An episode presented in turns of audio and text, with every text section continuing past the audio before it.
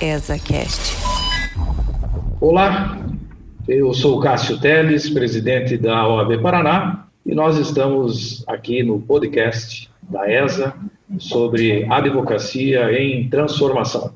Estamos iniciando hoje o primeiro programa desse podcast que vai trazer novidades para todos os nossos colegas e as colegas, falando um pouquinho com os presidentes das seccionais do Brasil sobre o momento que a nossa profissão está passando, as transformações que nós já estamos enfrentando e aquilo que ainda deverá vir no sentido de mudanças. O convidado desta edição é o presidente Celso Barros Neto, presidente da OAB Piauí.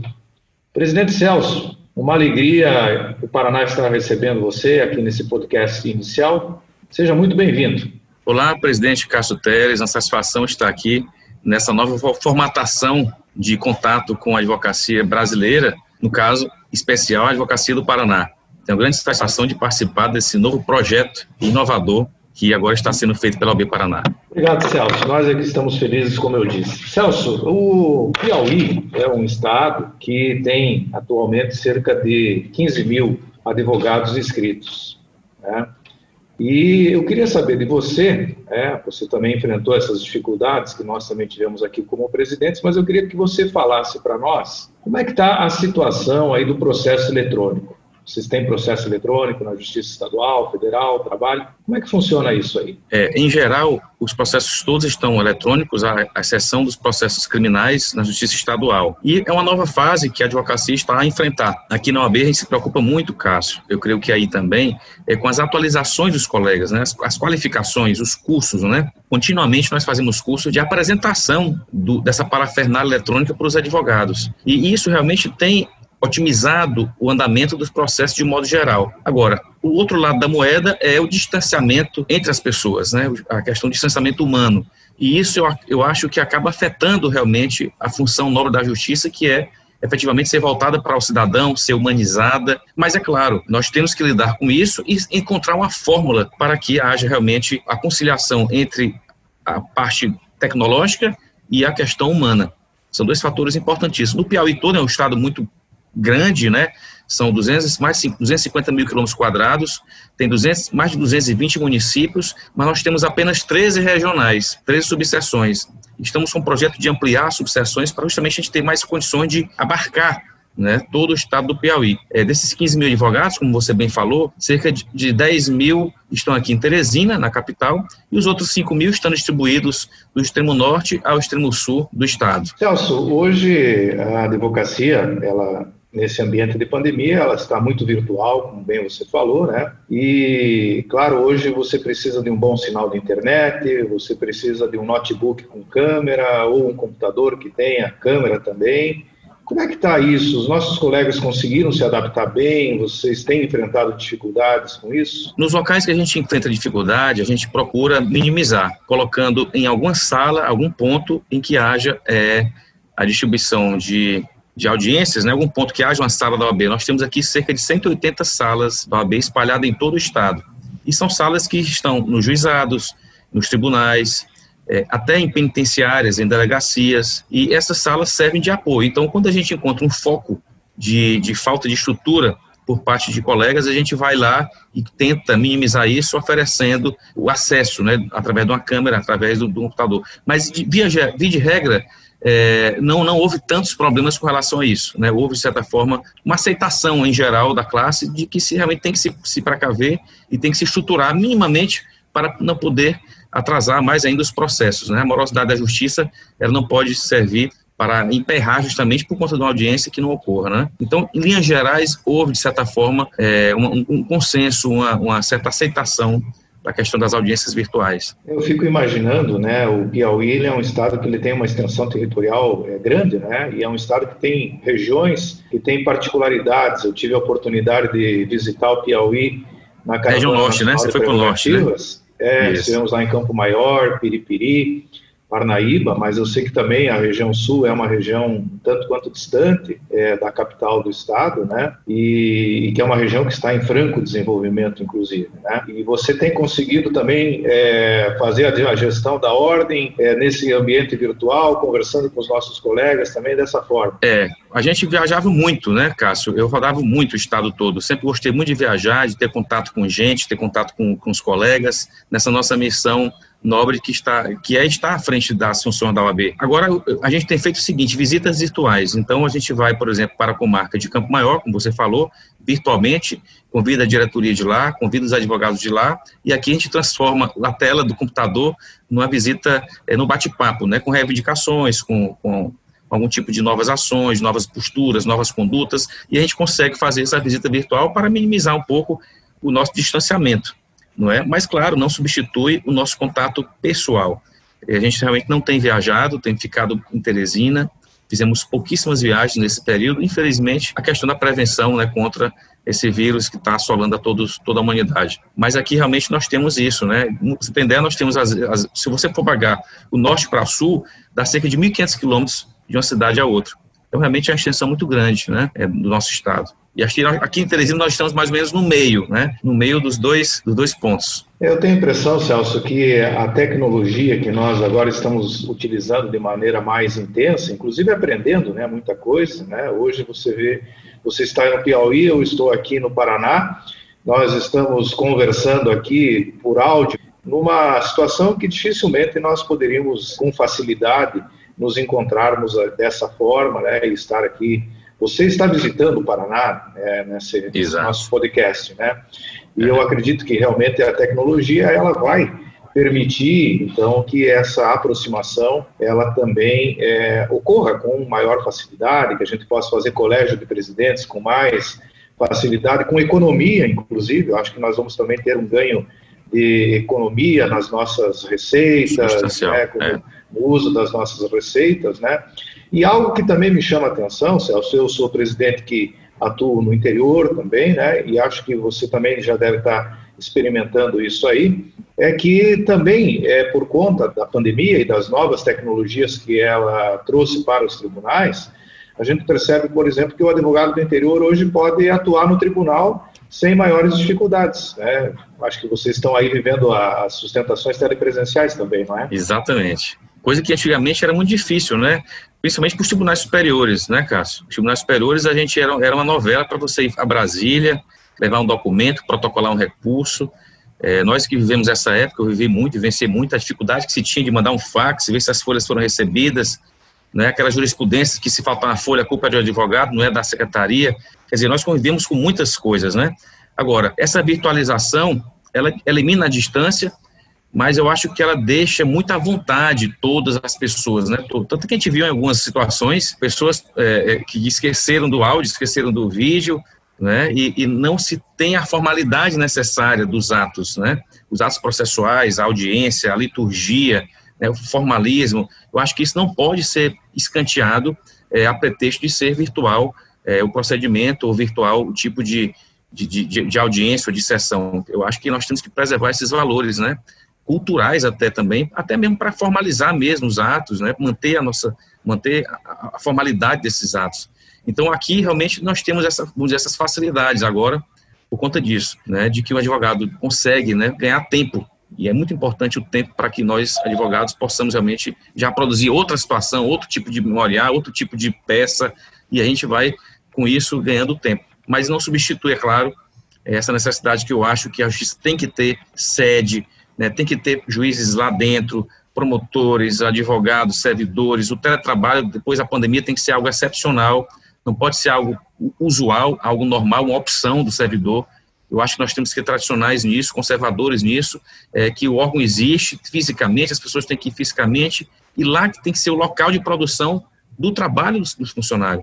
O teletrabalho deve ser algo excepcionalizado, como foi agora pela pandemia, não pode ser algo generalizado, porque aí a gente vai ter um distanciamento muito grande é, é, entre as pessoas. E a justiça não pode ser voltada para a tela, tem que ser voltada para o cidadão.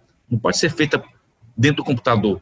Tem que ter aspecto humano, tem que ter o calor, tem que ter a vibração, tem que ter a emoção, né? tem que ter realmente o compromisso, olho a olho. Eu acho que isso é muito importante, a justiça cresce muito com isso. E quando eu falo justiça, né, Cássio, eu não falo apenas do juiz, eu falo de todos nós que somos aqui os reinventores do direito advogados, promotores, defensores, procuradores. Tá certo, eu também acho da mesma, penso da mesma maneira, Celso, que a tecnologia ela tem que ser um plus, ela tem que ser um facilitador, mas ela não pode substituir, evidentemente, a maneira tradicional de se fazer a justiça, né? uma audiência feita na presença das partes, o juiz tendo um contato com a testemunha ali na, na no momento da, da, realização da audiência, tudo isso faz uma, uma enorme diferença. Né?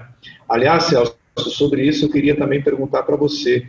Nós aqui no Paraná estamos tendo um pouquinho de dificuldade com relação às audiências de instrução.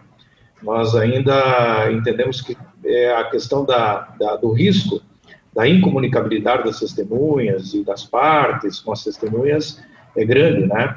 Eu não sei Verdade. como é que vocês estão enfrentando isso, se também é, estão vendo dessa forma aí no Piauí. Aqui na, na Justiça do Trabalho, e vão começar agora em setembro, fazer essas audiências, é, algumas varas já estão começando, é porque tem situações em que, por exemplo, Cássio, o juiz ele já tem uma certa idade, né? O juiz ele tem algum tipo de problema de saúde, né? É, então, nesse caso, realmente haverá um atraso. Naqueles outros casos, eu creio que aqui, mesmo no Piauí, os juízes estão, de um modo geral, juízes da Justiça do Trabalho, da Justiça Estadual, estão começando agora em setembro a, a ligar realmente né, as audiências físicas, na, no caso, as audiências de instrução. E a Justiça Federal também não vai tardar, eu creio que no máximo até final de setembro ela irá realmente recomeçar essas audiências de instrução, não é? Porque realmente é, a pandemia aqui no Piauí já tem diminuído em termos numéricos, em termos quantitativos, tudo já está praticamente aberto, mas claro, com as precauções.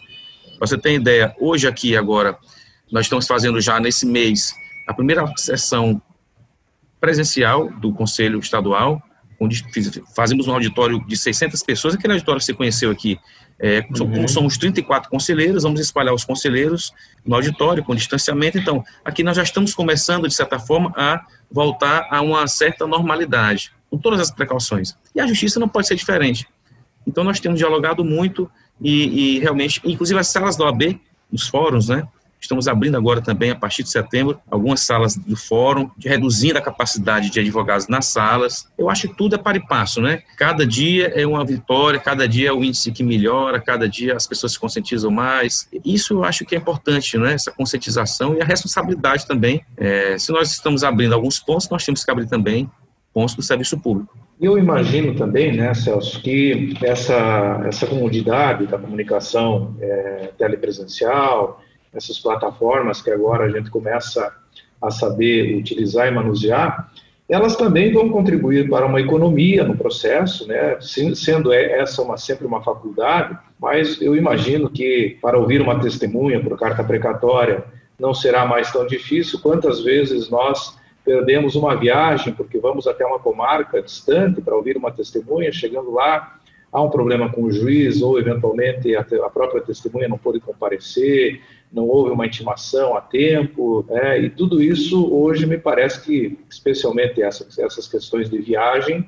elas poderão ser substituídas por essas audiências telepresenciais e me parece que também com isso trazendo uma economia, uma redução de custos, uma rapidez maior também é, na, na, prestação jurisdicional. Né? Eu, eu, acredito que aí, aqui no Paraná, nós já tínhamos as, as audiências é, na maioria das, da, da, da, das esferas do judiciário, na justiça estadual já era assim em todas as comarcas, as audiências gravadas, né, por sistema audiovisual, Sim. não havia mais aquela redução a termo, e às vezes, antigamente, quando eu comecei a advogar, tudo era digitado, era datilografado. Datilografado, verdade, né? Datilografado.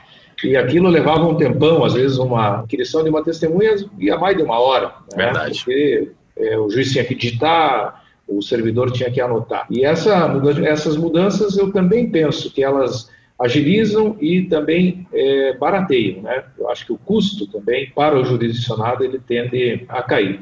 Agora, Celso, eu acho que nós vamos ter algumas mudanças, né? Eu fico pensando, por exemplo, aqueles colegas nossos que trabalhavam apenas com as audiências de correspondência. É verdade. Que me parece que hoje, de qualquer lugar que você estiver no país, você vai fazer audiência. Não sei se você é, também vê é verdade, essa dificuldade. Nós estamos enfrentando esse problema aqui no Piauí, porque o que acontece é que essas sessões, audiências virtuais, principalmente nos juizados, né? Elas sempre têm de correspondente aqui no Piauí. Nós estamos enfrentando isso com escritórios de fora do Piauí. Eu creio que a, a gente deve discutir isso depois no, no no AB Nacional, porque naquela época que foi feito o estatuto, em 1994, era outra realidade, que o advogado podia fazer uma inscrição complementar se tivesse mais que cinco ações na causa. Mas hoje nós temos advocacia de massa, hoje nós temos advocacia virtual. Então, eu não creio que seja razoável, e vou até assim ser um pouco, um tanto quanto mais atrevido. Eu não sei se é ético um advogado estar é, no local e ter 100 ações no outro local e ele mesmo absorver isso em detrimento do trabalho de um colega lá no outro estado, né, em, trabalho, em detrimento de, dessa distribuição de responsabilidades também, mas é claro de honorários. Porque antigamente você não tinha como lidar com mais do que com 100 ações no outro estado. Hoje você tem virtualmente aqui, mas isso impede, de certa forma, o trabalho do colega que está naquela cidade, que está naquele naquele local. Então, eu acho que é um tema que a gente, eu me preocupo muito aqui, nós nos preocupamos muito no Piauí, e nós sentimos muito, inclusive. Foi motivo de reunião nossa com o corregedor, que pelo menos se exija a carteira complementar nas audiências, mas realmente a situação é muito complicada. E com relação, Cássio, um tema que você falou também interessante, com relação à diminuição do custo da máquina do judiciário. Eu acho que o CNJ deve realmente enfrentar isso, né? De forma bem racional, examinar o antes, o durante, como é que pode ser para frente. Nós temos aqui agora essa notícia de um novo TRF de Minas Gerais. Isso para nós aqui, de certa forma, vai diminuir o, é, o número de processos no nosso TRF, que o Piauí faz parte do TRF1, Minas tem cerca de 30%, parece, que do, da carga de processos do TRF. Então, para nós, de certa forma, vai ser, vai ser um, um, alívio em termos de volume de processo. Mas eu acho que o CNJ, com relação aos custos da justiça anteriores e atualmente e para frente, ele deve criar mecanismos de realmente verificar né, os gargalos da justiça, onde foi economizado, para poder despender esses recursos economizados realmente em mais juízes, em mais servidores, né? O judiciário no Brasil todo padece disso. Não tem esse poder de realmente aumentar o seu orçamento, depende do executivo, do Congresso, e isso acaba fazendo com que o cidadão lá na ponta tenha um prejuízo, né? É uma luta muito grande essa. Bom, Celso, eu quero te dizer que é um, foi um prazer a gente conversar. O tempo passou muito rápido, né? Nós já estamos é, atingindo o nosso limite aqui é, do podcast, mas eu queria que você deixasse uma mensagem como presidente de uma seccional tão importante como é a seccional do Piauí, é, deixasse uma mensagem para a advocacia brasileira, né, do que você pensa que será a nossa atividade no futuro. Eu acho que o advogado moderno hoje, ele deve primeiramente procurar manter os valores familiares, os valores da sua academia, manter a dignidade dos valores da sua instituição e deve, claro, para ele ter a virtude da coragem, né, ele deve ter a virtude da ética e a virtude da qualificação. Não se concebe hoje um advogado destemido, impiedoso, mas ele não tem dois valores fundamentais de um profissional moderno hoje, que é o da ética e o da qualificação. É por isso que esse exército que nós temos de um bilhão e cem mil advogados, tão essenciais para a sobrevivência da própria sociedade, nós devemos ter essa preocupação de que os colegas, principalmente os mais jovens, que estão iniciando hoje a sua longa jornada, que eles tenham essa, essa em mente, né, essa preocupação e essa responsabilidade de manter-se com os princípios éticos, com a qualificação, porque o advogado qualificado ele se torna advogado mais virtuoso ainda para enfrentar os desafios do dia a dia. E aqui a satisfação desse bate-papo nosso, Cássio, com você, que representa tão bem a advocacia do Paraná, um homem das prerrogativas, um homem da instituição, e realmente nós que estamos nessas missões à frente dos movimentos de ordem, temos que ter esse espírito tão bem delineado por você. Muito obrigado. Nós conversamos com o presidente da Ordem dos Advogados do Brasil, seccional do Piauí, Celso Barros Neto. Foi uma conversa proveitosa, nós agradecemos muito ao presidente Celso e enviamos aqui do Paraná um grande abraço a toda a advocacia piauiense. Abraço, presidente. Muito, muito obrigado. Um abraço, presidente Cássio. ESACast.